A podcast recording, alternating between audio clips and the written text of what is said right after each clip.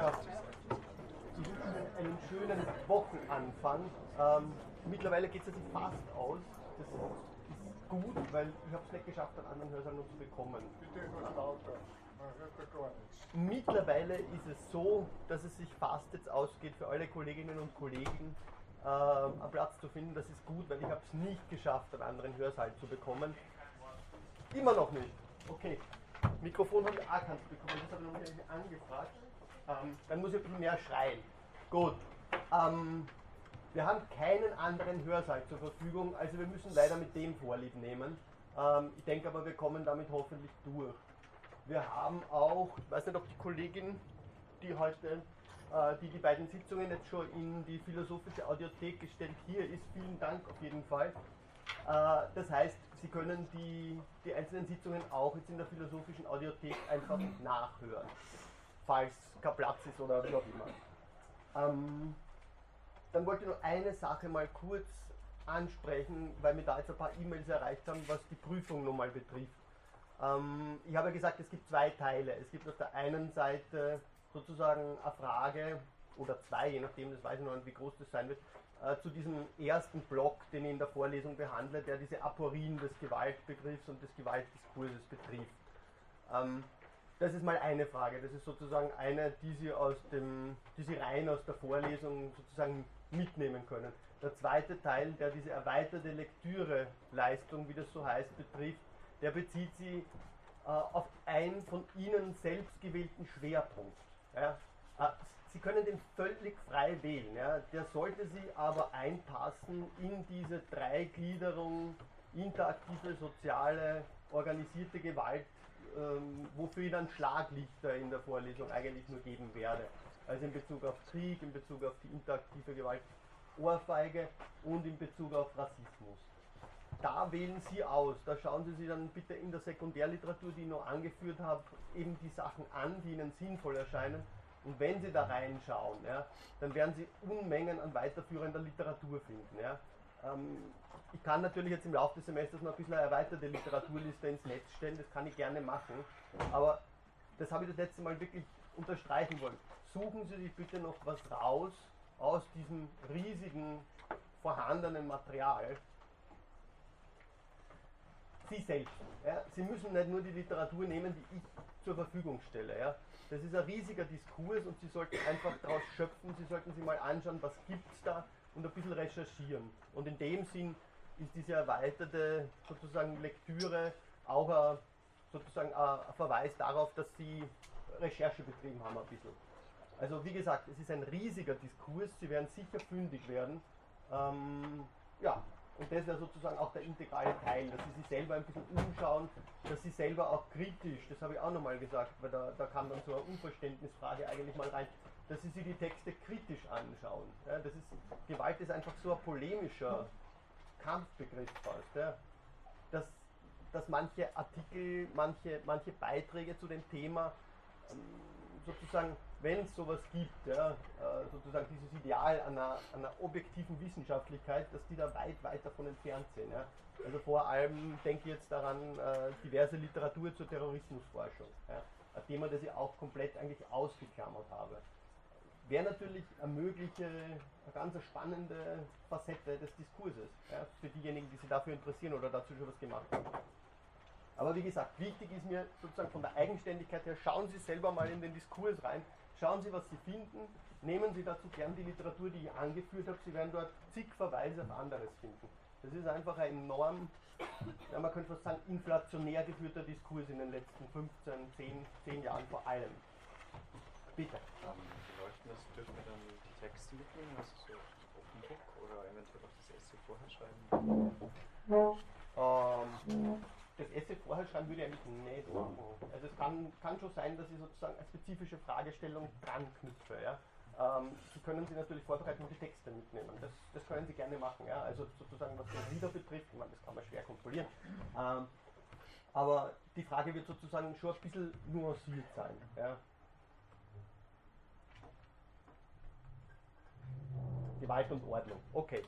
Ähm, ich habe jetzt nochmal ins Semesterprogramm reingesehen, so wie ich es äh, am Anfang geplant hatte. Das hat sich schon natürlich ein bisschen verschoben.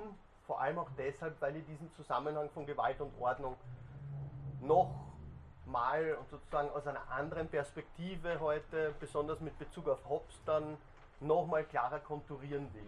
Also Sie sehen schon dieses, dieses, äh, dieses Verhältnis, dieses problematische Verhältnis von Gewalt und Ordnung oder Ordnungsgewalt, dann auch kritisch schon besehen, ähm, scheint mir ein ganz zentrales Scharnier des ganzen Gewaltdiskurses zu sein. Darum kreist sehr, sehr, sehr viel in der ganzen Theoretisierung des Gewaltdiskurses. Bei Hobbes wird das, möchte ich heute ein bisschen zeigen mit Hobbes, bei Hobbes wird das besonders gut sichtbar, weil Hobbes sozusagen ein Denker des Überganges ist, der wirklich am Beginn der, der Moderne oder wenn man so will, der Neuzeit denkt. Und bei ihm ist es eigentlich erstmals so, dass die Rechtfertigung von Gewalt, die er ja über seine Thematisierung des Naturzustandes, dieses uh, War of every man against every man, sozusagen herbeizitiert, dass er diese Gewalt ganz eindeutig nicht mehr vollständig austreiben kann und sie trotzdem in dem Prozess des, im Prozess des Ordnens zu hegen, zu befrieden und sozusagen am Horizont ja, in einen bleibenden Frieden überführen will, aber immer wieder sieht, ähm, er wird sozusagen die Gewalt nicht los. Ich kann dann vielleicht an dem Punkt nochmal darauf hinweisen, ich beziehe mich jetzt in dieser Diskussion von Hobbes und dem Ordnungsproblem vor allem für Sie zum Nachlesen auf die Texte von Waldenfels über die Grenzen der Legitimierung. Das ist ein bisschen ein allgemeinerer Text. Ähm, dort kann man sozusagen das Problem ganz allgemein nachlesen. Dann zweitens auf den Text von Alfred Hirsch über notwendige und unvermeidliche Gewalt.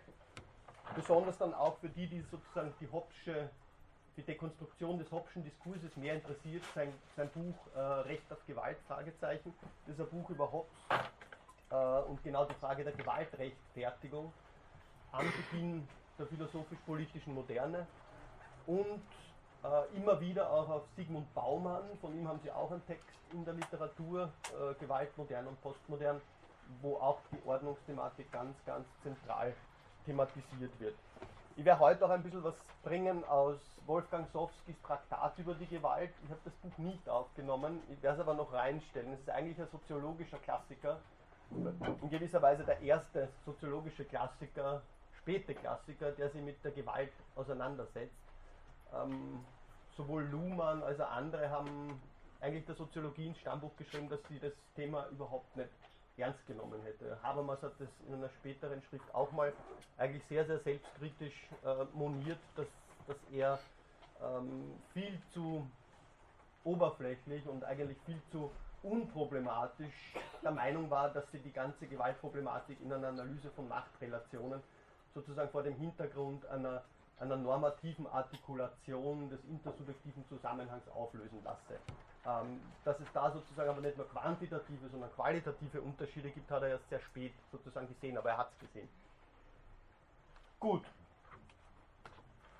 Man kann sagen, dass die Philosophie in, einem, in praktischer Hinsicht, das heißt als Ethik, die Partei des moralisch Guten ergreift. Integraler Bestandteil dieser Parteinahme ist eine Ablehnung und Verwerfung von Gewalt.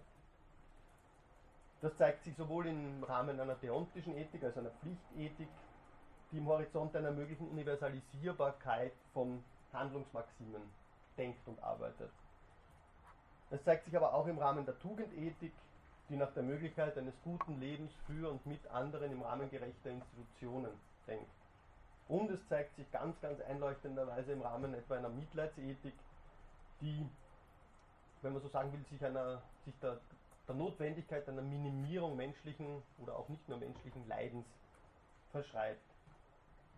Diese Ausrichtung liegt sicherlich, wenn man einen Blick auf die Geschichte der Ethik und der Moralphilosophie wirft, klar zutage. Aber doch scheint es, dass das Verhältnis der Philosophie zur Gewalt zutiefst ambivalent bleibt. Denn so sehr auf der einen Seite Gewalt von der Philosophie als Mittel sozialer Interaktion abgelehnt wird, so sehr wird sie doch auch als Gegengewalt gerechtfertigt. Und dies auch nicht nur im Alltag, sondern eben auch in der Philosophie. Man könnte sich jetzt die Frage stellen, ist das ein Konstitutivum der Philosophie? Kann die Philosophie mit ihrem anderen, wie das Eric Weil beispielsweise formulieren würde, der Gewalt sozusagen in einer aufrichtigen Weise umgehen? Kann, kann sie die Gewalt sozusagen nur als das andere ihrer selbst begreifen? Und was heißt das für ihr eigenes Selbstverständnis? Ein Zitat von Eric Weil dazu. Wenn die Philosophie vom konkreten Menschen gemacht wird, das ist eine Frage, ähm, dann ist es in der Tat evident, dass die Philosophie der Diskurs ist, der sich selbst als der Diskurs eines Wesens versteht, dessen andere Möglichkeit die Gewalt ist. Eines Wesens also, für das die Gewalt nicht nur die andere Möglichkeit ist, sondern diejenige, die zuerst verwirklicht worden ist. Der Diskurs formiert sich, der Mensch formiert seinen Diskurs gegen die Gewalt, im Endlichen, gegen das Endliche, in der Zeit gegen die Zeit.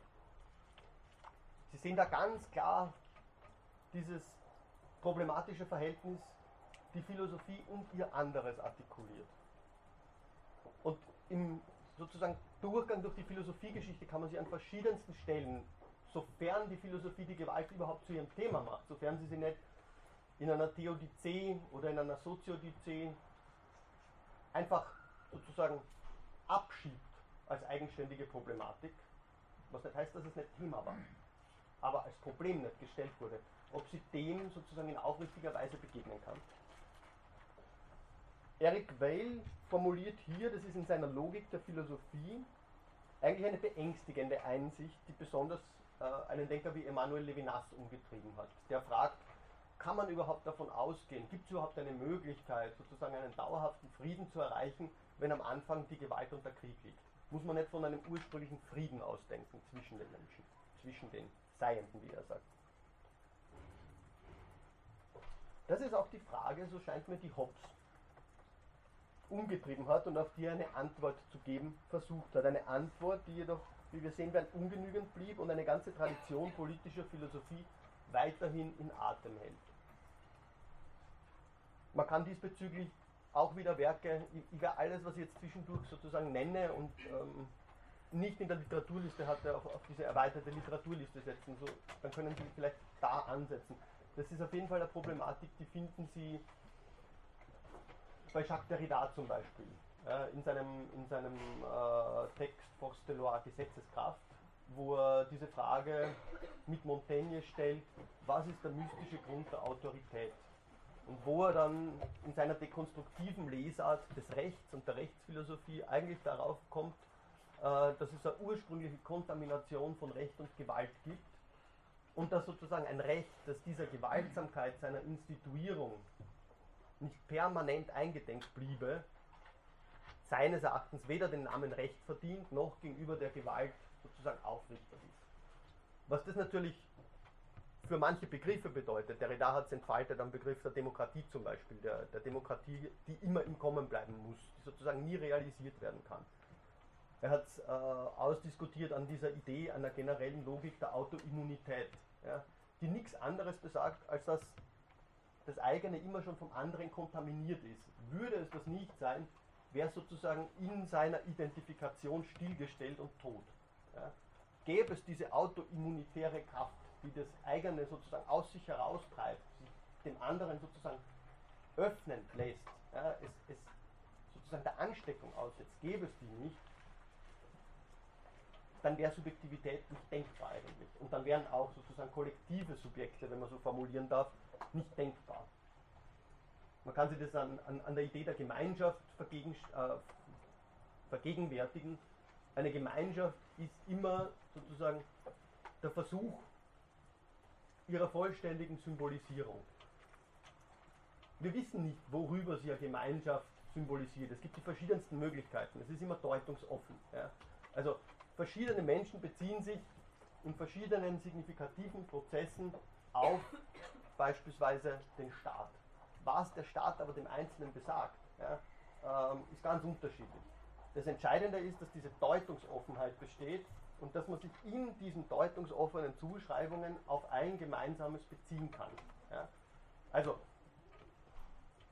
oder die Familie. Die Familie ist vielleicht noch einfacher. Ja. Äh, Diskurs. Wo, worin besteht die Familie für die Mutter, die sich aufopfert, für den Vater, der schlägt, für den Politiker, der sie sozusagen instrumentalisiert?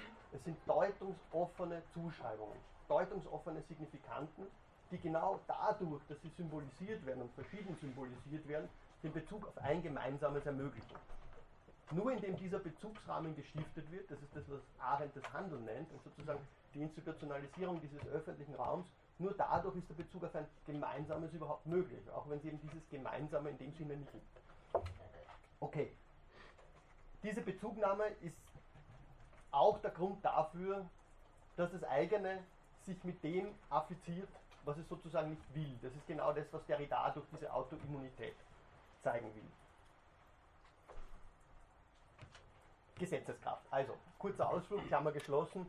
Derrida, seine Diskussion des Rechts und der Verflechtung des Rechts mit der Gewalt wäre ein Beispiel hierfür, wie der abendländische oder sagen wir mal der okzidentale Gewaltdiskurs eigentlich unaufrichtig ist, weil er ganz, ganz lange unter dieser, unter dieser Annahme gedacht hat, dass es die Möglichkeit einer vollständigen Aufhebung der Gewalt in Machtstrukturen, der Gewalt im Recht, in einer vollständig durch Rechtsstrukturen getragenen Form der Vergemeinschaftung, habe schon fast vergessen, dass das möglich ist, dass eine solche vollständige Aufhebung möglich ist. Klammer zu. Derrida, ich schreibe mal auf und setze ihn dazu.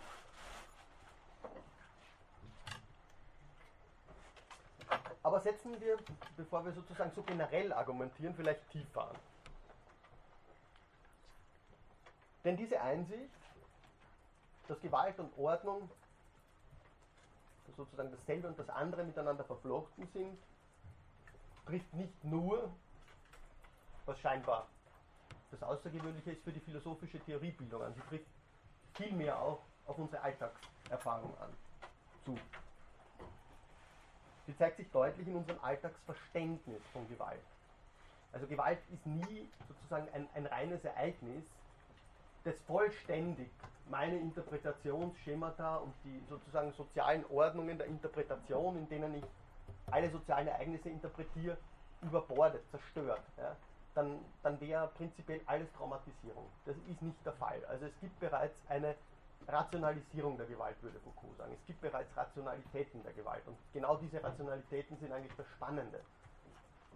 Weil Vernunft und Rationalität, wenn man sie jetzt philosophiegeschichtlich betrachtet, eigentlich genau den Ausschluss der Gewalt propagieren hätten sollen. Spätestens die Phänomenologie, könnte man sagen, hat darauf insistiert, dass es die Doxa, also dieses Vorverständnis zu rehabilitieren gelte. Sie erinnern sich an das, an das Lachen der Trakerin. Ähm, genau darum geht es. Das, das ist sozusagen der Einsatzpunkt einer phänomenologischen Herangehensweise, die versucht, diese Vorannahmen ins Thematische zu heben. Vorannahmen, die unser alltäglichen Umgang eigentlich mit allem prägen, ohne dass wir zunächst und zumeist darauf reflektieren. Ja? Das heißt, wie wir verstehen, ist nicht unmittelbar Gegenstand eines Verstehens. Es wird gelebt. Das ist sozusagen Husserl würde sagen, fungierendes Verstehen. Das heißt, es bleibt erst ins Thematische zu heben. Genau das ist, denke ich mir, entscheidend für den Gewaltdiskurs. Unsere Vorannahmen für Gewalt ins Thematische zu heben. Und das heißt auch, keinen moraltheoretischen Kurzschluss zu begehen und zu sagen, was wir da diskutieren, betrifft die Frage der Gewaltrechtfertigung, denn Gewalt wird immer gerechtfertigt. Es gibt eigentlich keine Gewalt, die, die sie einfach äh, sozusagen so artikuliert, die sich nicht zugleich rechtfertigt. Es gibt zumindest einen Rechtfertigungsanspruch. Man könnte sagen, die Ausübung von Gewalt ist an eine Rechtfertigungszumutung gebunden. Wenn sie das nicht tut, wenn sie den, dieser, dieser Zumutung nicht entgegenkommt, dann stellt sie sich jenseits jeglicher Ordnungs, jenseits jeglicher Ordnungsidee. Es wäre dann, könnte man unter Anführungszeichen formulieren, eine wilde Gewalt. Gewalt also, die jenseits jeglicher Ordnung verbleibt. Und dieser Topos einer Gewalt jenseits der Ordnung, also Chaos, wenn wir so wollen, oder Unordnung, ist der entscheidende Punkt, auf den es mir dann eigentlich ankommt. Weil genau dieses Verhältnis von Ordnung und Unordnung, Unordnung oder Chaos scheint den Gewaltdiskurs innerlich zu strukturieren.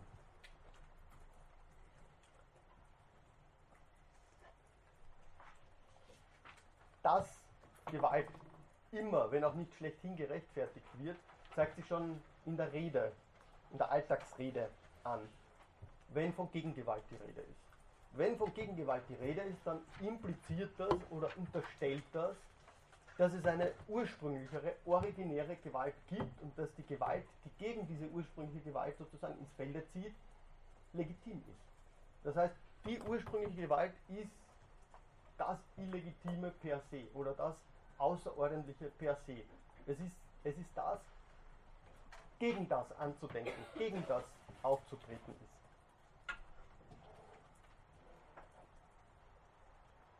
Diese Rede finden wir vielfach.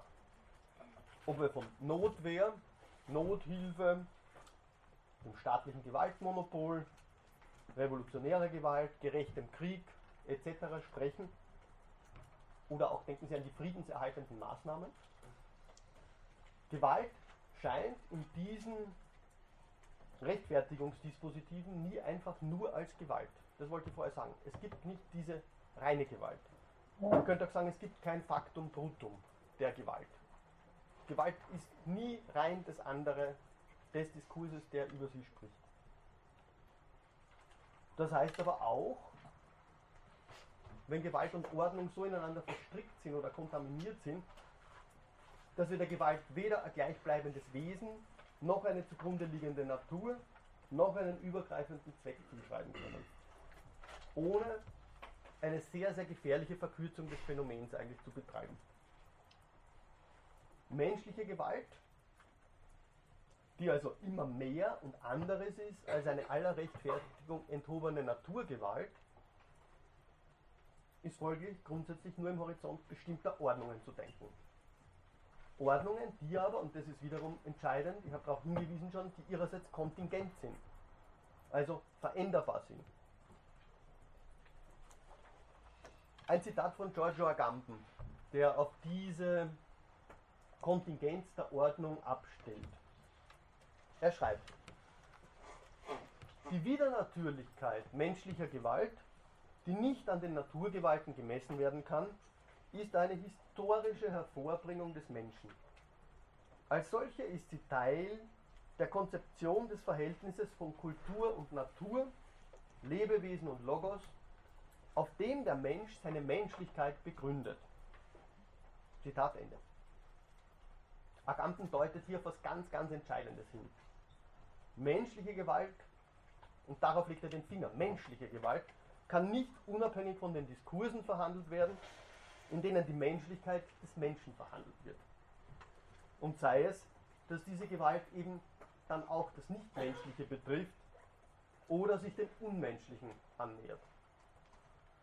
Denn es sind gerade diese gewaltsamen Ausschließungen und Verwerfungen, die die nicht, ja niemals festgestellte Menschlichkeit des Menschlichen vom Unmenschlichen bzw. Nichtmenschlichen trennen. Nur diese Verwerfungen, nur diese Aufschlüsse aber geben letztlich Aufschluss darüber, wie der anthropologische Diskurs, Agamben sagt, die anthropologische Maschine funktioniert. Gerade der Verweis auf die Unmenschlichkeit des anderen ist dabei, wenn ein Gewaltrechtfertigungsdiskursen auftritt, besonders aufmerksam zu verfolgen, da er oft der schlimmsten Gewalt Tür und Tor geöffnet hat und öffnet und mitunter dann die angesprochene Rechtfertigungszumutung aushöhlt. Heteronormative Vernunft- und Kulturkonzeptionen, die in solchen Rechtfertigungsdiskursen oftmals verwendet werden, instrumentalisiert werden oder die sozusagen mit ihnen auch deckungsgleich sind, verweisen hier auf eine Dialektik der Ordnung, wie sie zum Beispiel Sigmund Baumann angesprochen hat. Worin besteht diese?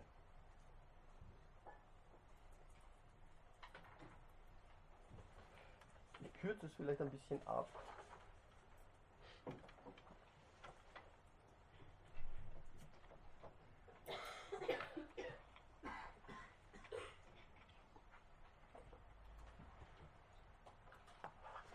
Oder vielleicht nochmal, um, um den Punkt wirklich ganz, ganz zentral zu machen, weil ich gesagt habe, ich finde, dass diese Artikulation von Ordnung und Gewalt der entscheidende sozusagen Leitfaden ist, an dem man den Diskurs überhaupt, entlang dessen man den Diskurs überhaupt sozusagen einerseits stricken und andererseits aufmachen kann. Das Ordnungsproblem ist philosophisch, theoretisch betrachtet an der Schnittfläche einerseits von Subjektkonstitution oder Subjektivierung und andererseits gelebter Sozialität zu verorten. Es repräsentiert die kontingente, gleichwohl aber notwendige Verkörperung der Verflechtung von Ich und anderen. Also sozusagen zwischen subjektivem Sinn und objektiver Ordnung. Lässt sich nicht unterscheiden. Die sind, würde beispielsweise Autor wie Weidenfeld sagen, aufgrund der Tatsache, dass Subjektivität eine leiblich verfasste Subjektivität ist, die sich in ihrem Vollzug konstituiert und nicht auf ein vorhergehendes äh, transzendentales Ich oder sowas rekurriert, durch diese Verleiblichung ist sie bereits gleichsam auch immer schon verkörperte Ordnung. Das ist ein Punkt, auf den beispielsweise Pierre Bourdieu dann abstellt, in seiner eher soziologisch gewendeten äh, Lesart von Subjektgenese und symbolischer Gewalt nennt er das. Das, was Hobbes die Bodypolitik nennt, ist in dem Zusammenhang, an das könnte man in dem Zusammenhang auch denken. Es ist im Ordnungsgedanken, also wenn Sie so wollen, die Verkörperung unserer wesentlich intersubjektiven Natur, sozusagen unsere zweite Natur, Thema. Vergegenwärtigt man sich also, dass kontingente Ordnungen fungierende Ordnungen sind. Es gibt keine Grundordnungen. Das ist die Einsicht der Moderne. Es gibt keine Grundordnungen, keine unabänderlichen Zielordnungen und die Faktizität einer Ordnung zu verabsolutieren ist selber ein Gewaltstreich. Vergegenwärtigt man sich das, dass, Ordnung, dass Ordnungen fungieren,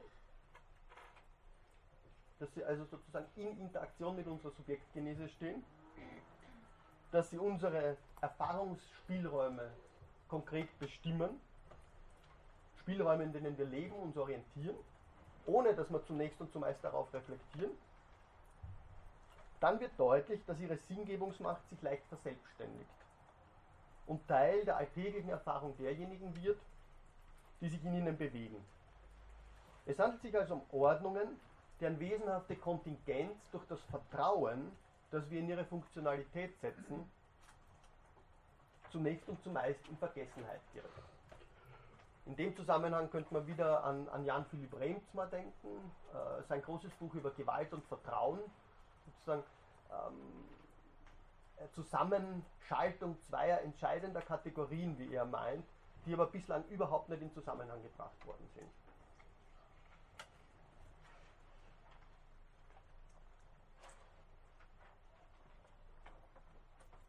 Dort vor allem, wo Ordnungen sich in, ihrer Selek in ihren selektiven und exklusiven Effekten positiv setzen, und das heißt in eins kulturell, politisch oder übergreifend gesprochen normativ festsetzen, was in ihnen und ihnen gegenüber als außerordentlich gilt, bleiben sie ins Auge zu fassen. Deswegen ist dieser Ordnungsdiskurs so entscheidend, weil er eigentlich auf einer Ebene ansetzt, die sowohl eher subjektzentrierte als auch diskursive Theorien in ein, wenn man so will, Gespräch bringen könnten. Also, auf der einen Seite Ansätze, die aus einer ersten Personperspektive arbeiten, für die Fragen wie Verkörperung, Handlungsmacht, Intentionalität zentral sind. Auf der anderen Seite ähm, Diskursanalyse beispielsweise, für die eben sozusagen dieses Eigenleben der diskursiven Formationsmacht von Ordnungen zentral ist. Die aber wiederum die Agency, die Intentionalität der einzelnen Akteure, Akteurinnen nicht ins Auge zu fassen erlaubt. Also wenn Sie so wollen, mit dem Ordnungsbegriff besteht die Möglichkeit, zwei verschiedene, wenn man so will, philosophisch-sozialtheoretische Domänen miteinander kreativ, produktiv ins Gespräch zu bringen. Gut. Kommen wir zurück auf diesen Topos des Außerordentlichen, des Unordentlichen oder wie ich es genannt habe, des Chaos. Als dieser Nahrung, die den Prozess des Ordnens sozusagen permanent in den Rachen geworfen werden muss, weil ansonsten Ordnung qua Prozess, qua Ordnen eigentlich nicht möglich wäre. Sigmund Baumann, Sigmund Baumann schreibt, Ordnung und Chaos. Punkt. Wenn sie überhaupt erstrebt wird, das heißt, insoweit über sie nachgedacht wird, das heißt, reflexiv Distanz von der Ordnung, in der wir leben, genommen wird, wird Ordnung nicht als Ersatz für eine alternative Ordnung angestrebt. Der Kampf um Ordnung ist nicht ein Kampf der einen Definition gegen eine andere, einer Möglichkeit, Realität auszudrücken, gegen eine andere. Es ist ein Kampf der Bestimmung gegen die Mehrdeutigkeit, der semantischen Präzision gegen Ambivalenz, der Durchsichtigkeit gegen Dunkelheit, der Klarheit gegen Verschwommenheit. Ordnung als ein Konzept, als eine Vision, als ein Zweck konnte nicht ausgedrückt werden, hätte es nicht die Einsicht in die totale Ambivalenz, die Zufälligkeit des Chaos gegeben. Zitat Ende. Baumann folgert aus dieser Einsicht in diese Prozess- oder Projektstruktur von Ordnung dann folgendes. Zitat, Ordnung ist ständig im Überlebenskampf begriffen. Das andere der Ordnung ist nicht eine andere Ordnung. Die einzige Alternative ist das Chaos. Das andere der Ordnung ist das Miasma des Unbestimmten und Unvorhersagbaren. Das andere ist die Ungewissheit, jener Ursprung und Archetyp aller Furcht. Chaos, das andere der Ordnung, ist reine Negativität. Es ist die Verneinung all dessen, was Ordnung zu sein versucht. Gegen eben diese Negativität konstituiert sich die Positivität der Ordnung. Aber die Negativität des Chaos ist ein Produkt der Selbstkonstitution der Ordnung. Ihre Nebenwirkung, ihr Abfall und gleichwohl die Conditio sine qua non ihrer reflexiven Möglichkeit. Ohne die Negativität des Chaos gibt es keine Positivität der Ordnung, ohne Chaos keine Ordnung. Zitat Ende. Für den uns leitenden Zusammenhang gilt es jetzt, diese Bewegung exemplarisch an der Ordnungsleistung und das heißt auch an der Ordnungsmacht aufzuzeigen, die man seit der Moderne der Gewalt eben entgegenzusetzen gewohnt ist. Die, der Gewalt als dem Außerordentlichen par excellence. Tut man dies, so sollte es möglich werden zu zeigen, dass die Aporien, die sich im Gewaltdiskurs dort auftun, wo die Gewalt zur Ordnung gebracht werden soll, selbst aus der Kontingenzvergessenheit dieses Diskurses entstehen. Daraus also, so könnte man zusammenfassend formulieren, dass sich in ihm die Selbstgerechtigkeit einer Vernunft spiegelt, die den Anspruch des anderen im besten Fall indifferent überhört, im schlimmsten Fall ihm aber aktiv die Spitze abtritt oder ihn zum Verstummen bringt. Gut. Ordnungen funktionieren. Ich würde es aufheben. Bitte. Ordnungen funktionieren also, wie Baumann darlegt, über Aus- und Einschlüsse, das heißt über einen Prozess des Ordnens. Die Ordnung qua Prozess benötigt das Außerordentliche, will sie das Projekt Ordnung, Projekt, nicht erstarren lassen, um dem, um dem formgebenden Ordnen Material, ja Nahrung zu geben.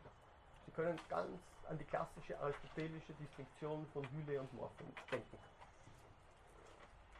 Dies zeigt sich besonders mit Blick auf die große schon angesprochene Scheidung von Vernunft und Gewalt, die sich bereits im griechischen Denken in der Gegenüberstellung etwa von Nomos und Physis oder auch von Nus, Vernunft und Dike, Recht und Pia auf der anderen Seite als bloße Gewalt abzeichnet. Das Bedrohungspotenzial von Gewalt wird freilich hier und auch in der Folge noch durch die Ansetzung einer zugrunde liegenden, umgreifenden kosmologischen Ordnung, wenn man so will, umgriffen.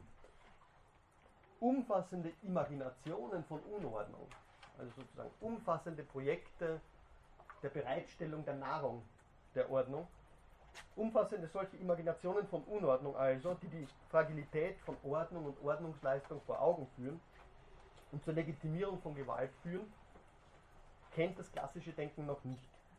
Selbst das Bedrohliche an der Stasis, dem Bürgerkrieg, das darin besteht, dass das Grenzenlose und Ungeformte, das Aperon, inmitten der kosmischen Ordnung durchscheint, führt zu keinerlei Rechtfertigung ordnungserhaltender Gewalt. Wirkmächtig begegnen wir solchen Imaginationen im Gegenzug dann erst im philosophischen Diskurs der Moderne. Da dieser Diskurs nicht mehr durch die antike Auffassung eines vom Guten beseelten oder getragenen Kosmos oder die mittelalterliche Vorstellung einer gottgegebenen und gewollten Ordnung getragen wird, bedarf dieser Diskurs also einer anderen Fundierung. Diese Fundierung findet er im Gedanken einer a priori freischaffend und autonom sich verstehenden Subjektivität. Dieser Subjektivität, man kann sagen dem Menschen als dem Jurgen, steht als Objekt seines Vermögens jetzt aber nicht weniger gegenüber als die Faktizität des Politischen und des Sozialen als solchen.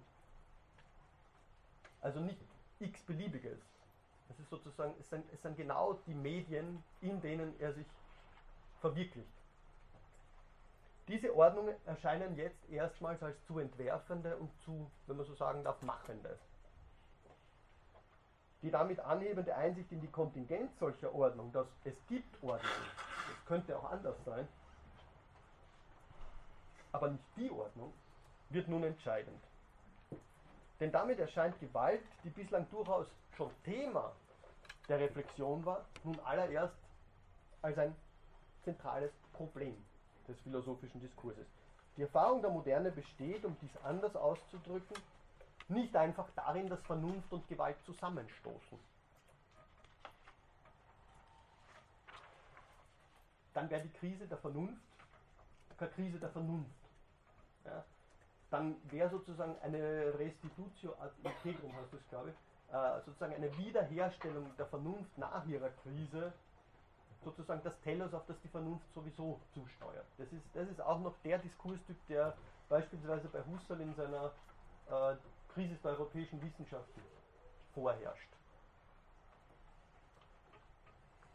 Entscheidend erscheint nun vielmehr, dass die explizite Rechtfertigung von Gewalt sie vielmehr als immer schon und irreduzibel verflochten erweist. Dadurch, dass Gewalt gerechtfertigt wird, um eine spezifische Formation des Sozialen und des Politischen als Mittel gegen die Gewalt in Stellung zu bringen, muss sie diese Gewalt rechtfertigen.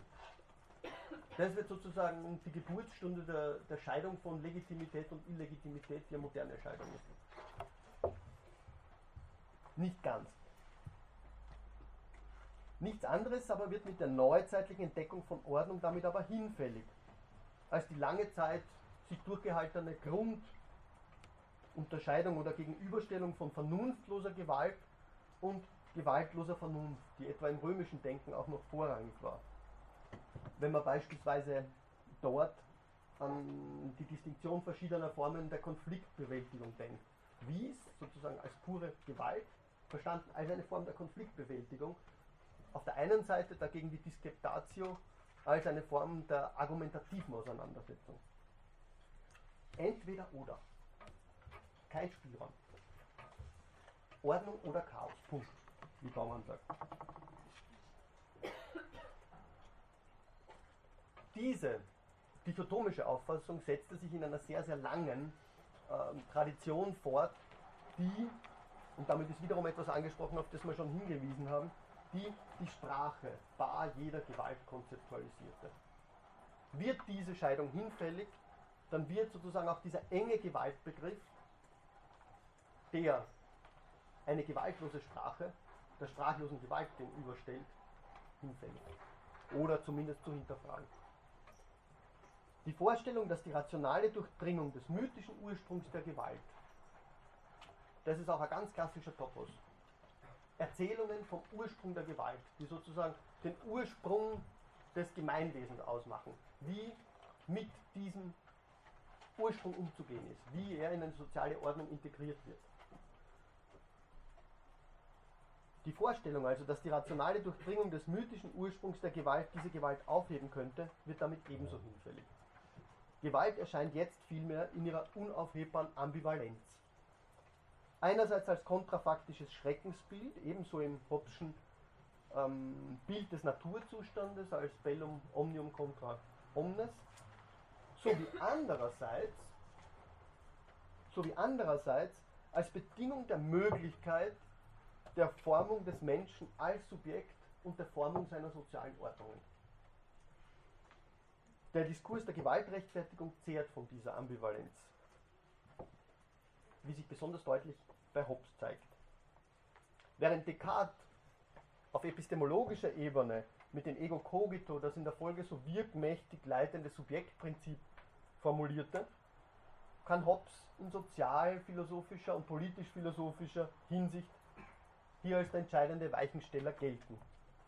Entscheidend ist dabei die von ihm geleistete Verbindung von philosophischer Anthropologie, also der Mensch, wenn man so will, als einerseits Mängelwesen, andererseits als permanenter Angst ausgeliefert. Bei Hobbes gibt es eine richtige Existenzialisierung der Angst. Also, entscheidend ist die Verbindung von philosophischer Anthropologie und politischer Philosophie im Zeichen einer radikalen Hervorhebung des Vernunftprinzips.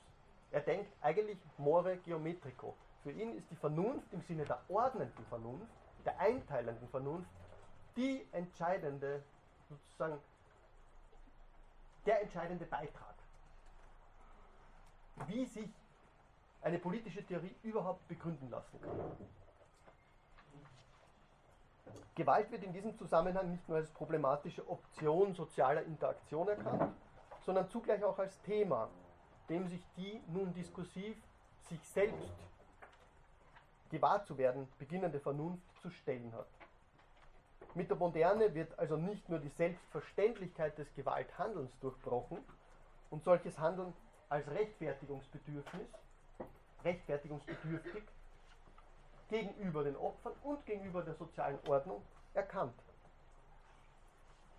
Zugleich stehen damit oder stehen wir damit auch am Beginn jener ebenso spezifisch modernen Annahme, dass ein adäquater Vernunftgebrauch, also denken Sie an Kant, habe Mut, dich deines eigenen Verstandes zu bedienen, dass also ein adäquater Vernunftgebrauch notwendigerweise zu einer sukzessiven Abnahme von Gewalt führt. Die Erfolge der Rationalisierung, des Prozesses der Rationalisierung, denken Sie an Freud und Weber, im Rahmen dessen, was Norbert Elias den Prozess der Zivilisation genannt hat, verweisen uns hier auf das spezifisch moderne Vertrauen auf eine gewaltreduzierende und friedensstiftende Kraft der Vernunft.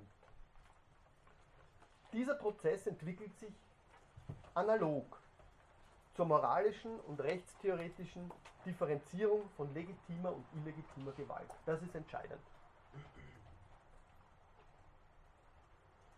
Diesbezüglich sind vielleicht zwei Bemerkungen angebracht. Erstens, fraglos bedeutet diese Differenzierung einen enormen Schub in der diskursiven Auseinandersetzung um Gewalt. Aber dies impliziert nicht, dass damit automatisch eine notwendige Reduktion von Gewalt verbunden wäre. Das zeigt sich besonders deutlich mit Blick auf die Gewaltgeschichte des 20. Jahrhunderts, in der gerade, wenn man das so formulieren kann, unter dem Deckmantel des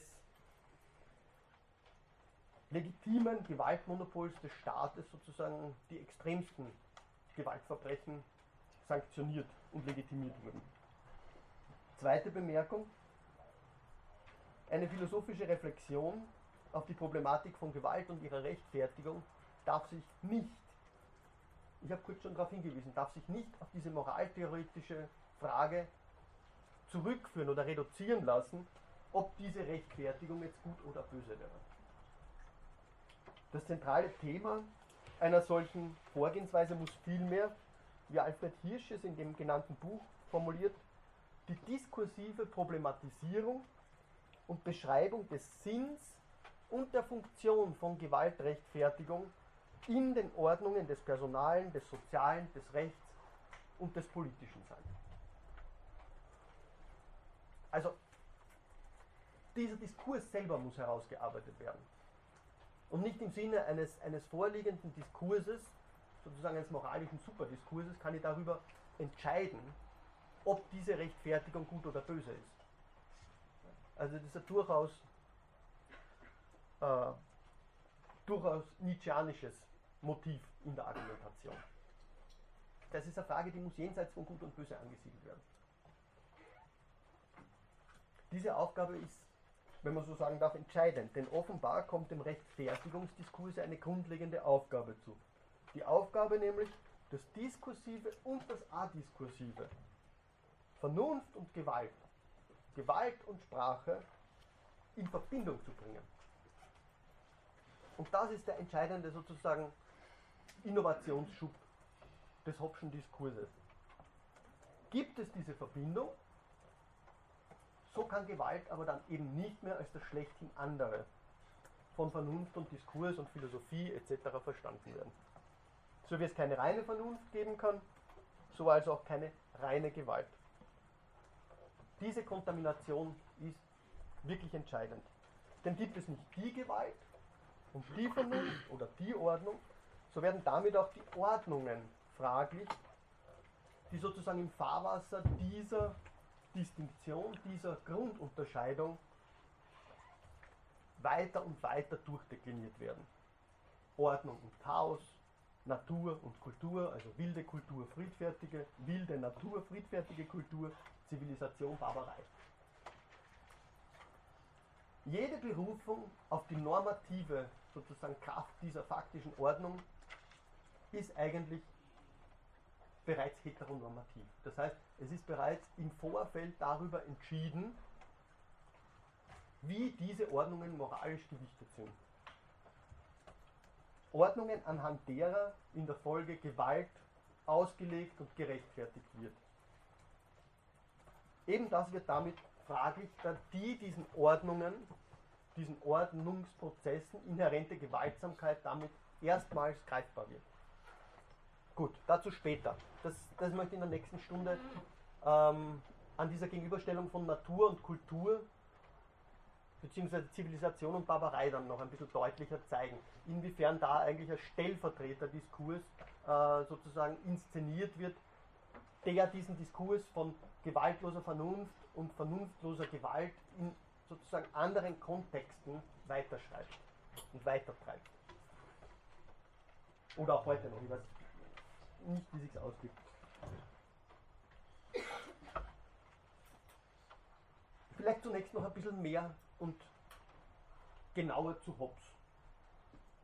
Hobbes sah seine Aufgabe darin, die Form einer vom Menschen zu etablierenden Ordnung zu bedenken, die die natürliche Unordnung des Bellum Omnium contra Omnes in, wenn man so sagen darf, einer Art prozessualer Permanenz nicht nur zu überwinden, sondern zu beenden sucht.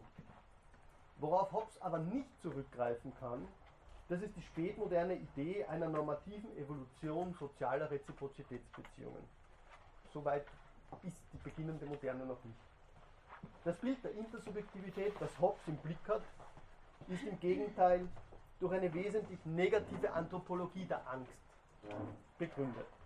Diese bietet im Horizont des damals vorherrschenden mechanistischen Menschenbildes verankert einen idealen Nährboden für seine Konzeption einer gewaltsamen Sicherung des Ungesicherten. Interessant ist Hobbes Konzeption des großen Leviathan, jener menschlichen Schöpfung eines gottähnlichen Automaten, der das reibungslose Funktionieren der sozialen Ordnungen gewährleisten soll, dabei deshalb, weil Hobbes einerseits wenn man so sagen darf, der letzte Denker des Generalmythos der Gewalt ist, diese Gründungsgewalt aber zugleich schon in nachhaltiger Weise zu rationalisieren versucht. Dies zeigt sich ganz deutlich an der Grundfigur dieses Denkens, an dieser bereits zitierten Annahme eines wilden und ungeregelten Naturzustandes, des, wie, er, wie es bei ihm heißt, des War of Every Man Against Every Man. Diese negative Utopie, erscheint einerseits in eine unvordenkliche Vergangenheit gerückt zu sein bei Hobbes. Sie mag andererseits vielleicht aber auch niemals, wie er auch hinzusetzt, mag niemals bestanden haben. Zitat Hobbes. It may peradventure be thought there was never such a time. nor condition of war as this. And I believe it was never generally so. Over all the world. But there are many places where they live now so. Unquote. Der Krieg, den Hobbes also durchaus deutungsoffen in einen vorkulturellen Naturzustand zu verlegen scheint auf der einen Seite, ist also nicht nur das, als was er zunächst leger gesprochen daherkommt. Er ist auch und wesenhaft die Beschreibung des interaktiven Verhältnisses zwischen Menschen, eines Verhältnisses oder einer Modalität des Verhältnisses, die jederzeit ausbrechen kann. Die entscheidende Idee, die Hobbes vorbringt, liegt also nicht in der quasi historischen Erklärung des Ursprungs befriedender Staatlichkeit und Kultur. Dieser Teil, dieser auch entscheidende Teil, lässt sich ganz gut in den Worten Sofskis reformulieren. Sozusagen wirklich mythologisch. Zitat: Als alle Menschen frei und gleich waren, war niemand vor dem anderen sicher. Das Leben war kurz, die Angst grenzenlos. Kein Gesetz bewahrte vor Übergriffen. Jeder misstraute jedem. Und jeder musste sich vor dem anderen schützen. Dennoch der Schwächste war stark genug, den Stärksten zu verletzen, zu töten durch eine Hinterliste oder eine Absprache mit einem Dritten. So schlossen die Menschen einen Bund zur gemeinsamen Sicherheit. Nach langwierigen Beratungen unterzeichneten sie einen Vertrag, der allen vorschrieb, was sie zu tun und zu lassen hätten. Die Erleichterung war groß, für einen Augenblick schien die Angst verflogen. Gut, da sind sehr viele Topoi des Hobbschen Diskurses jetzt auf ganz engem Raum versammelt. Aber man merkt, und das ist, das ist sozusagen auch das Unbehagen, das man bei der Lektüre von, von Hobbes natürlich selbst bemerkt und das er selber auch durchaus stimuliert, dass diese völlig rechtslose, völlig gewaltsame Charakterisierung des sogenannten Naturzustandes überhaupt nicht funktioniert eigentlich. Also dort, wo, wo, schon davon gesprochen wird, wie die Menschen zusammenkommen, wie sie lange überlegen, ja, ähm, dort davon auszugehen, dass es sozusagen keine normativen Implikationen in diesem sogenannten Naturzustand gäbe, ist eigentlich schon mal extrem fragwürdig. Gut, das ist aber nur eine Seite.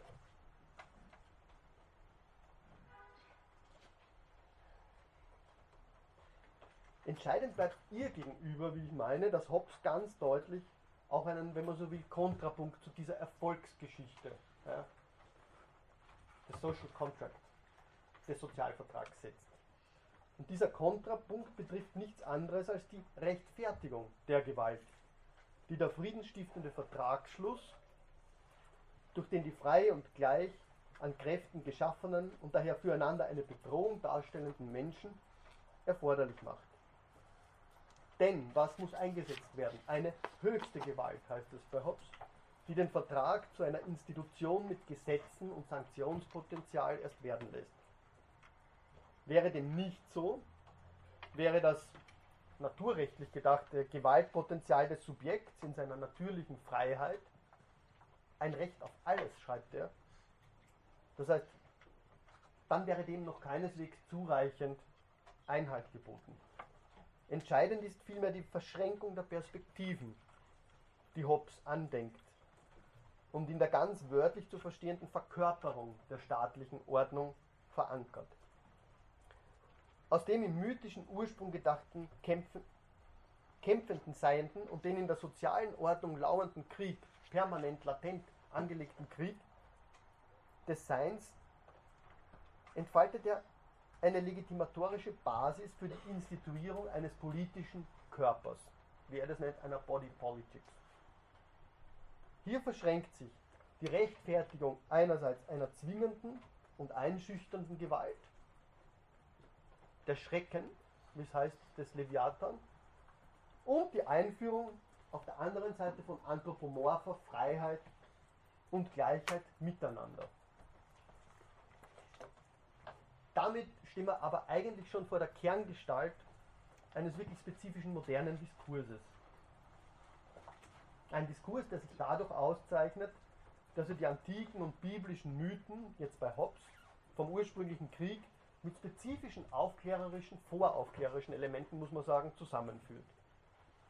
Damit und durch die damit einhergehende Rationalisierung des Mythos verändert sich die Weise, wie Gewalt, wie von Gewalt gehandelt wird. Ihren Sinn oder sagen wir ihr Sinn und ihre Funktion für den Diskurs selbst tritt damit ins Zentrum. Die Gewalt des Staates und seine Monopolisierung in den Händen des Souveräns wird also einerseits aus dem naturrechtlichen Zweck der Selbsterhaltung des Einzelnen abgeleitet, andererseits jedoch im Horizont der Artikulation des positiven Rechts, das die Monopolisierung der Gewalt impliziert und hervorbringt, gehegt. Es handelt sich also zunächst und zumeist nicht um offene Gewalt, die der Souverän anwendet, um die mögliche Gewalt der Einzelnen untereinander zu verhindern. Es ist eher die Gewalt eines Schreckens, die der Verkörperung des durch Vertragsschluss entstandenen Leviathan entspringt, die den Ausbruch des Krieges aller gegen alle verhindern soll. Gut.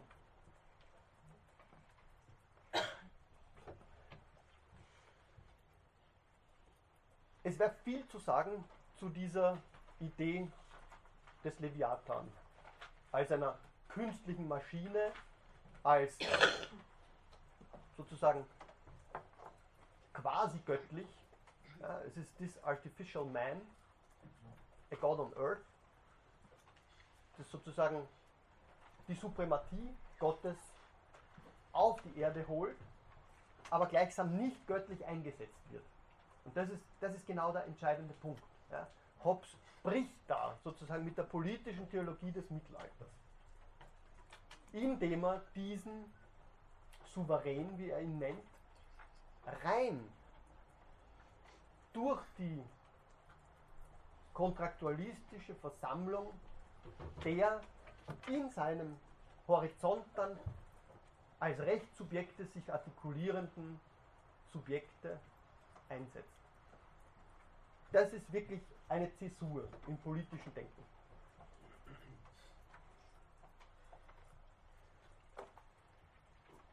Man könnte jetzt sehr, sehr viel darüber sagen, wie Hobbes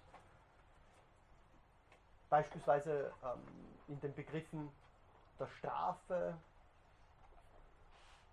diese Gewalt des Schreckens, die ja natürlich auch äh, terminologisch jetzt sozusagen von, von dieser naturwüchsigen Gewalt abzugrenzen sucht, ja, wie er diese Gewaltsamkeit, die als legitimierte Gewalt jetzt eingesetzt wird, um die illegitime Gewalt, die auf den Naturzustand zurückgeht, beziehungsweise seinem sozusagen Ausbruch entgegengesetzt wird, wie er die sozusagen in seinem ganzen Werk eigentlich andauernd umkreist. Das wäre eine ganz, ganz eine spannende Sache, aber das erfordert eine sehr intensive Lektüre von Hobbes. Das mache ich in einem Jahr. Ähm, den Leviathan zu lesen und zwar in Kontrast, das wäre nochmal spannend, weil es dort bereits viel, viel dynamischer zugeht, äh, zu Rousseau. Ja. Man könnte sagen, dass bei Rousseau die Gewalt zunächst auf den ersten Blick überhaupt nicht mit dem Naturzustand im Zusammenhang steht, sondern vielmehr mit dem Kulturzustand. Sie kennen das. Dort gibt es eine Dynamisierung der Gewalt im Rahmen der Kultur. Und die Frage ist, wie lässt sich dieser Dynamisierung der Gewalt entgegentreten, wenn, wie Rousseau sagt, wir nicht mehr zurück zur Natur können? Ja?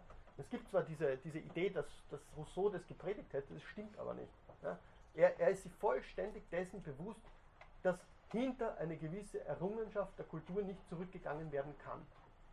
Und daraus ergibt sich dann natürlich eine Vielzahl von Fragen, wie die Gewalt in der Kultur, wie der beizukommen ist. Okay, um das ging es mir nicht. Der entscheidende Punkt, auf den es mir ankommt, ist, dass mit dem Hobbes'schen Denken ein regelrechter Paradigmawandel eingesetzt hat. Dass hier zum ersten Mal in der philosophischen Tradition explizit Gewalt gerechtfertigt wird. Und zwar als Gegengewalt. Das ist vorher in der Weise noch nicht passiert. Und das Entscheidende wird jetzt natürlich sein, wenn man sich die Diskussionen im Anschluss an Hobbes ansieht, wie mit der Kritik umzugehen ist, dass Hobbes, und dieser Vorwurf wurde ihm gemacht, dass er eigentlich dadurch in gewisser Weise ein Vordenker totalitärer Gewalt sei.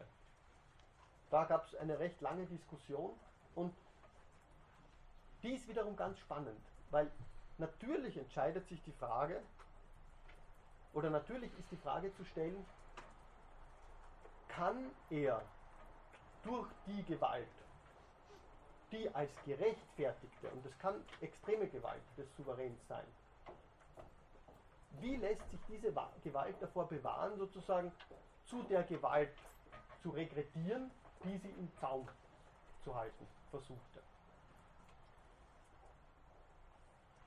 Im Anschluss an Hobbes gibt es dann sehr interessante Diskussionen, beispielsweise eben bei Rousseau und bei Kant, die beispielsweise die Frage des Widerstands gegen die Staatsgewalt in den Vordergrund rücken. Ich habe schon letztens auf Kant hingewiesen, für den sie die Autorität sozusagen des politischen Regimes, moderne ausgedrückt, genau dadurch ergibt, dass er sozusagen das Monopol auf legitime Gewalt erheben kann. Ja? Das heißt, für Kant sind durchaus auch Revolutionen legitim. Aber damit sind wir sozusagen schon einen Schritt jetzt weiter als vorerst mal notwendig. Die entscheidende Frage, die sie jetzt stellen wird, ist, wie wird mit dieser Ambivalenz des Gewaltdiskurses in der Folge umgegangen? Und entscheidend ist natürlich, dass bei Hobbes ganz klar diese, diese Distinktion von Natur und Kultur als eines der Vehikel sozusagen in den Diskurs eingebracht worden ist. Wobei man vorsichtig sein muss, bei Hobbes gibt es einen sehr, sehr, sehr breiten Naturbegriff. Ja? Okay. Ich habe keine Uhr mit, sagt mir jemand, wie viel Zeit? Okay. Ähm, wir können jetzt entweder in die Diskussion einsteigen, nachdem es schon ein paar Fragen gab, oder ich schließe mit Natur und Kultur nahtlos an. Machen wir vielleicht Fragen und schauen wir, wie weit wir kommen und ob ich dann nur Natur und Kultur unmittelbar anschließen kann. Der Kollege war zuerst, zwei, drei.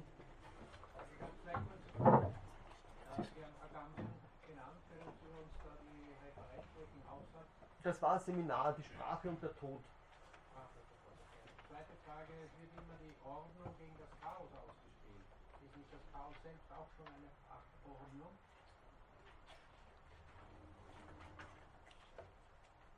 Mag sein.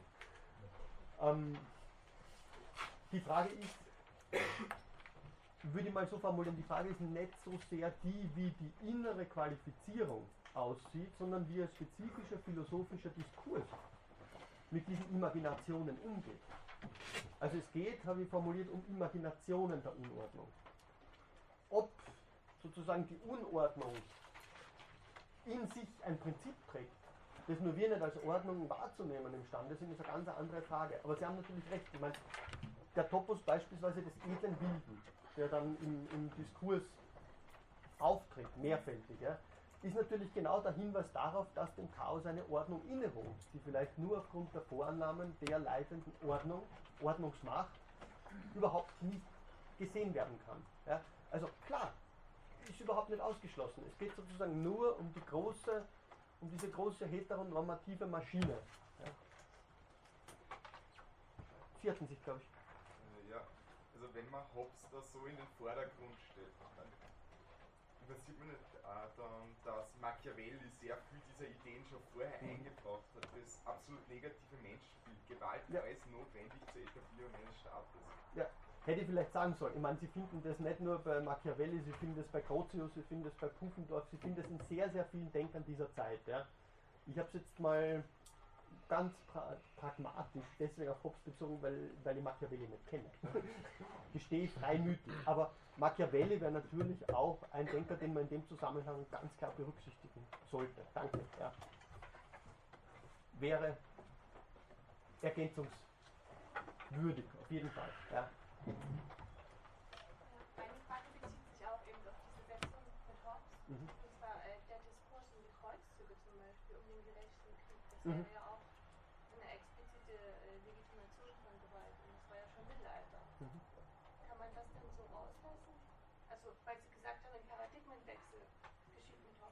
Mhm.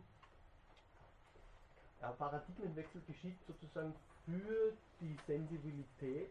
äh, Paradigmenwechsel geschieht in diskursiver Hinsicht. Ja. Ähm, es, ist, es ist sozusagen kein realpolitischer Paradigmenwechsel. Weit gefehlt. Ja. Also das, das, um das geht es überhaupt noch nicht. Ja. Ähm, ich würde das auch nicht rauslassen wollen oder sozusagen nicht abblenden wollen. Aber ich habe schon mehrfach darauf hingewiesen, gerade die Frage nach der religiösen Legitimierung von Gewalt ist natürlich nochmal ein riesiger Problemkomplex, an den ich fast nicht berührt habe. Ja. Und man könnte sich jetzt natürlich fragen, ist das nicht genau eine ganz spezifische Artikulation der Unaufrichtigkeit dieses Diskurses?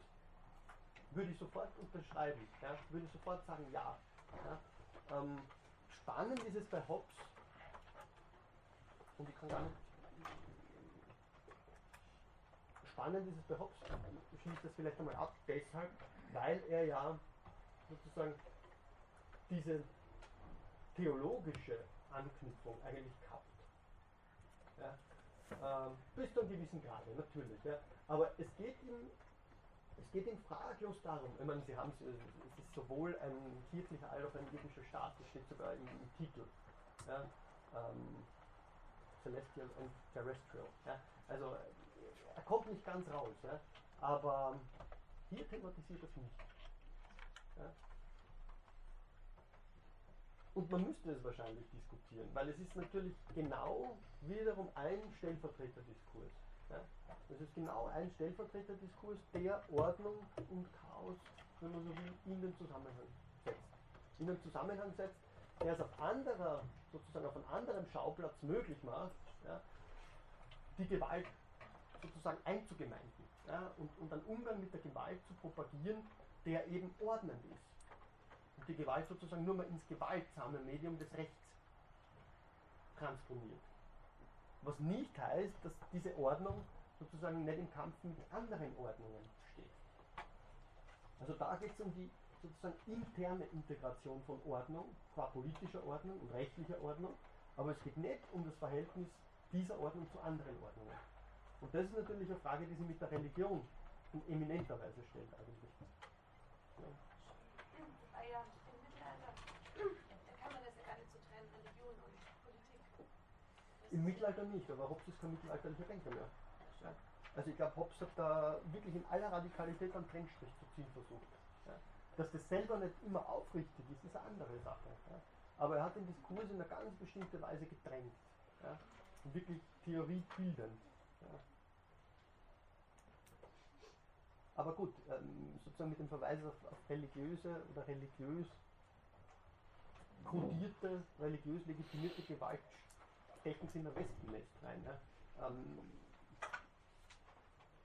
wie gesagt, ich würde mir dem auch nicht entziehen wollen. Ich glaube nur, dass es, dass es zunächst mal nicht produktiv ist, das Hobbsche Unternehmen sozusagen von der Seite her zu kritisieren, weil man zunächst mal den, den internen Innovationsschub sehen muss, der, der bei Hobbes vorliegt. Oder teilweise eben vorher auch schon bei Machiavelli, ja, gut, klar.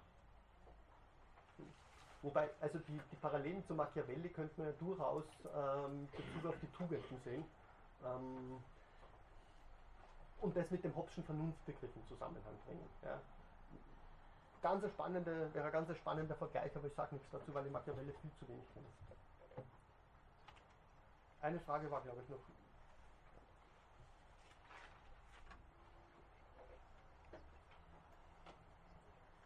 Okay. Kann ich mir noch. Dann mache ich noch sozusagen unmittelbar dort weiter, wo ich ohnehin weitermachen wollte, nämlich bei der Frage, ähm, wie Natur, wie Natur und Kultur hier eigentlich nahtlos anschließen. Wie der Diskurs, dieser heteronormative Diskurs über Natur und Kultur hier anschließt.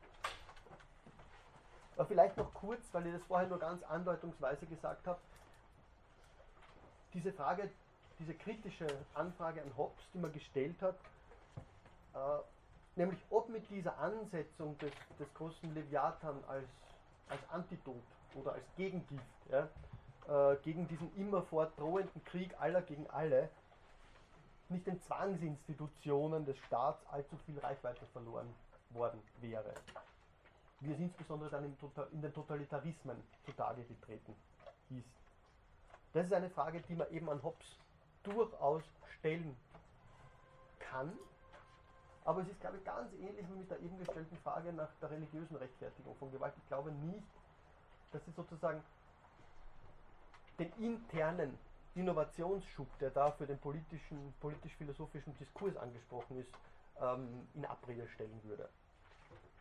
Ähnliches wäre dann, ähm, da ließen sie weitere Fluchtlinien ziehen, man könnte dann schon fast schon bis Hannah Arendt gehen und die Frage nach der Bürokratie oder der Niemandsherrschaft stellen. Ja. Ähm, gut, wir, wir, sind im Jahr 1651, wenn ich mich richtig erinnere. Ähm, mir scheint es einfach ein bisschen zu weit hergeholt, es ließen sie aber historisch inhaltliche Parallelen oder Anknüpfungspunkte, sagen wir eher so, Fluchtlinien von Hobbes her sicher ziehen. Also man kann sagen, dass solche Problematisierungen, die sie eben mit dieser Body Politik und dem Schrecken, der sozusagen die Integrität der Body Politik verbürgt, verbürgen soll, vor zunächst offener Zwangsgewalt, dass damit sich durchaus Problematisierungen aufdrängen, die, die im Lichte der Erfahrungen des 20. Jahrhunderts relevant sind. Entscheidend ist aber, ich unterstreiche es nochmal, die von Hobbes erstmals ins Auge gefasste diskursive Problematisierung, Fassung und Gestaltung des Gewaltproblems. Mit dem Verweis auf die Gewaltrechtfertigung. Das Entscheidende an dieser Einsicht in die Struktur einer Rechtfertigungszumutung an die Legitimierung von Gewalt hat dabei jedoch immer sozusagen einen letzten Fluchtpunkt. Nämlich, dass es eine Zumutung ist. Eine Rechtfertigungszumutung. Rechtfertigung wird nicht einfach faktisch sozusagen erteilt, sondern, wenn man so will, es ist immer schon die Zumutung, es ist immer der Anspruch des anderen auf Rechtfertigung, beziehungsweise der Anspruch der Ordnung, diese Rechtfertigung zu artikulieren. Als Gegenpol dieser Gewalt, qua gerechtfertigter Gewalt, wäre, ich habe am Anfang kurz den Begriff genannt, diese, diese Figur einer wilden Gewalt unter Anführungszeichen zu setzen.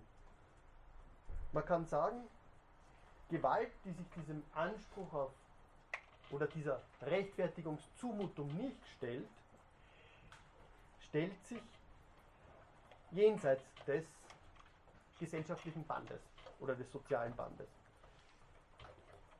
Das betrifft eigentlich schon eine sehr, sehr aktuelle bis moderne Formulierung des, des Problemzusammenhangs. Man geht davon aus, dass in einer politischen Kultur des Streits oder des Konflikts die moderne, Theorie, äh, moderne politische Theorie spricht von agonalem Streit, agonalem Konflikt. Grundsätzlich alles zur Diskussion gestellt und ausgefochten werden soll, darf. Aber eben nur bis zu einem Punkt, bis zu jenem Punkt, an dem die agonale Auseinandersetzung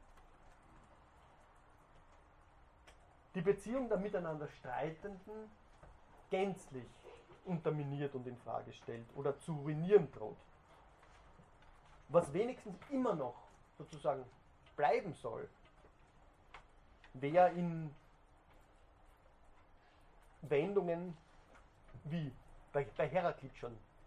Die gegenstrebige Fügung, bei Kant die, gesellige, die ungesellige Geselligkeit, das Miteinander im Modus des Gegeneinander bei Heidegger, der zwieträchtigen Harmonie bei Nicole Laureau. Das Entscheidende wäre also, dass diese zugrunde liegende Spannung, das, was Heraklit eben unter dem Polemos versteht, der nicht einfach nur das ist, was trennt, sondern auch das, was verbindet und dementsprechend nicht sozusagen der Krieg in einem existenziellen, sondern in einem ontologischen Sinn bei ihm meint, dass dies eine durchaus gewaltsame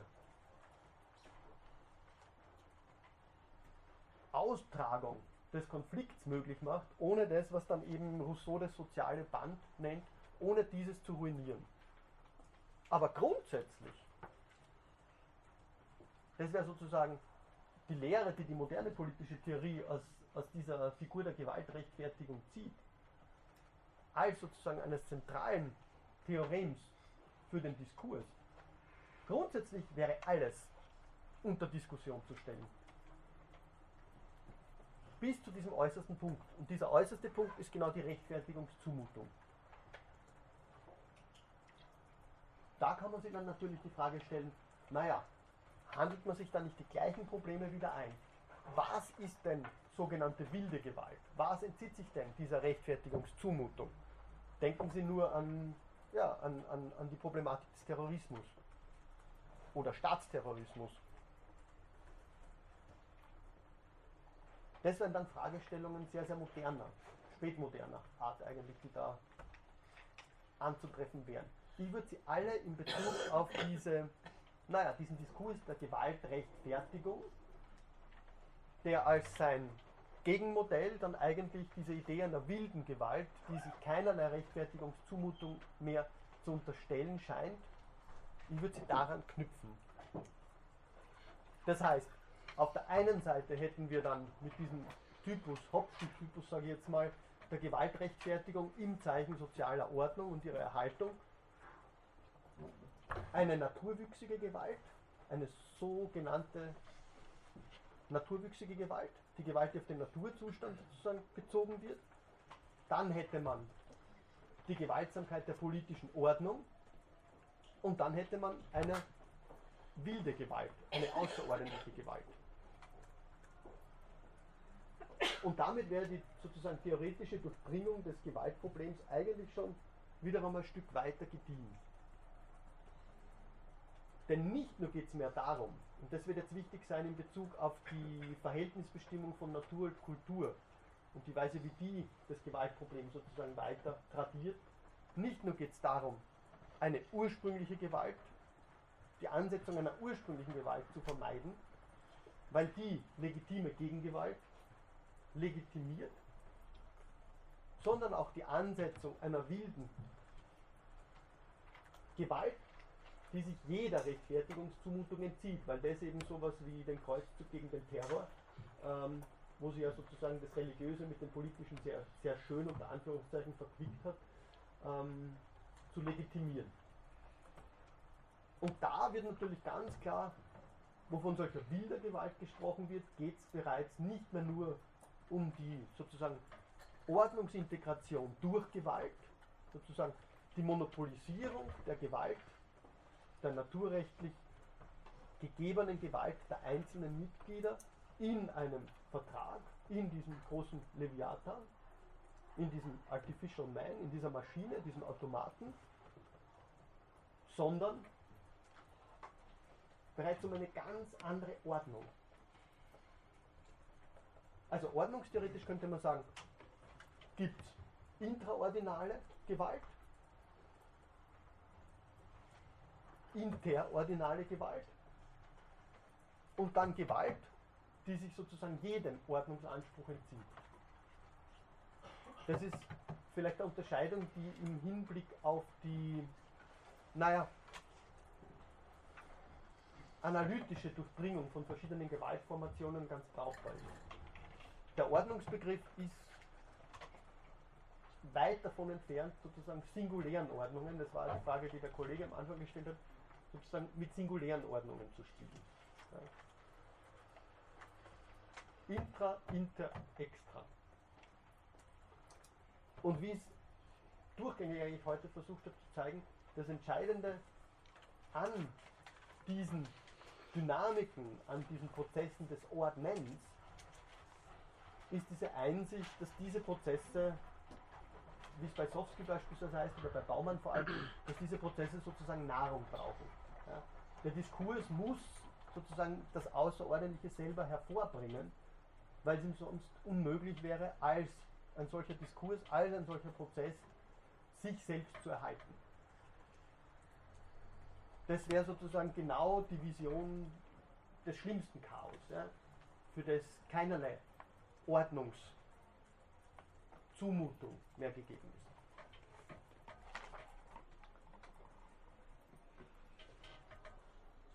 Jetzt kann man aber dazu übergehen zu sagen, dass dieser Zirkel von Gewalt und Gegengewalt, der bei Hobbes eben in politisch-theoretischer Hinsicht so zentral wird, dass der keineswegs nur in ordnungstheoretischer Hinsicht, sozusagen so abstrakt, wie wir es gemacht haben, relevant ist.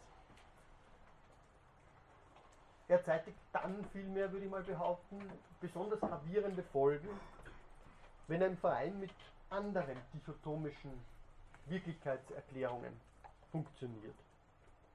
Hier eben ist insbesondere der Zusammenhang von Natur und Kultur zu nennen, da in diesem Kontext die Logik des Zirkels sehr, sehr schön greifbar wird. Besonders deutlich zeigt sich dies dort, wo die Rechtfertigung von Gewalt im mit der Moderne dann rationalistisch verbrämten, im rationalistisch verbrämten Gewand eines Primats der Kultur auftritt. Unter dem Vorzeichen der daraus abgeleiteten eigenen Höherwertigkeit wendet sich die Kultur, die da quasi in eine Subjektposition einrückt,